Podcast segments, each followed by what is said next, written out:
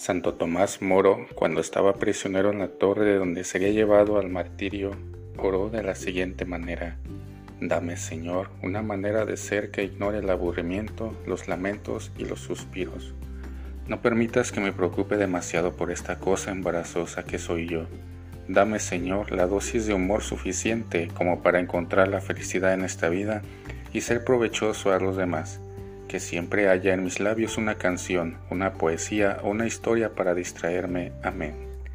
El sentido del humor es un gran don de Dios. Nunca lo agradeceremos bastante. Conviene pedirlo al Señor y no olvidarse de cultivarlo. Que los disfrutes.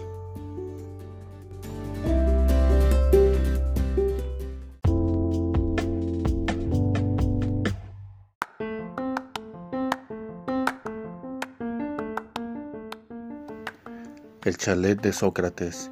Construía Sócrates una casa muy pequeña en las afueras de Atenas. Algunos le preguntaron para qué iba a ser aquella minúscula habitación.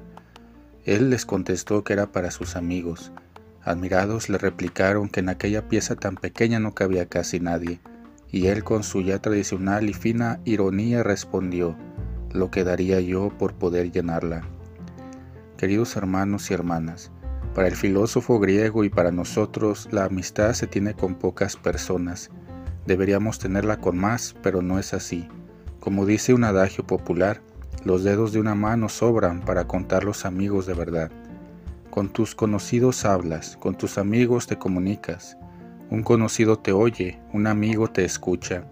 Un verdadero amigo adivina, intuye y tiene siempre la frase exacta con la que tus ánimos se renuevan. Te dice lo que es no lo que tú quieres oír. Te dice siempre la verdad, te trae la paz. Es constante, no mudable. Ofrece y no pide, y sus razones son siempre transparentes, limpias. ¿Qué sentirían los apóstoles cuando en la larga tertulia de la última cena del Señor les llama amigos? ¿Y yo qué siento al saber que Jesús es mi amigo? Que tengas un excelente día.